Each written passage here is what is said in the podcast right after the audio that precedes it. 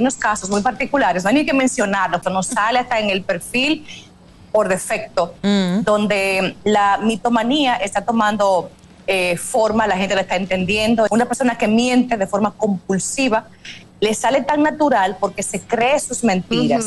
Esto es un trastorno psicológico importante. Hay mucho riesgo porque el mitómano te lleva a ti también a estar en su mentira y a sufrir las consecuencias. Atañe que debajo de lo que tú estás haciendo hay una baja autoestima y hay una necesidad de pertenencia, de que te validen. Por, por eso es que tú armas esos dramas y guiones para tú ser parte de algo o de una sociedad o de una empresa o de un conglomerado profesional Póntale tú caer ahí, aunque sea a base de mentiras. Ah, pero yo puedo también falsificar títulos. Ah, pero yo puedo hacerme pasar por tal cosa y no pasa nada porque aquí no hay leyes, porque aquí no hay sanciones. En el caso de esta señora en particular, donde ella ha puesto vidas en peligro, donde ella ha hecho que padres y familias crean un diagnóstico donde lo que puede hacer es empeorar la situación de un niño, el tema económico también, el que una familia se sienta burlada, robada en su propia cara. Y quiero que la gente entienda que tú tienes derecho como paciente a tú pedir ese aval profesional, donde hay no se teme. O sea, cuando tú tienes una formación... Y tú no te puedes sentir mal por eso. cliente no puede,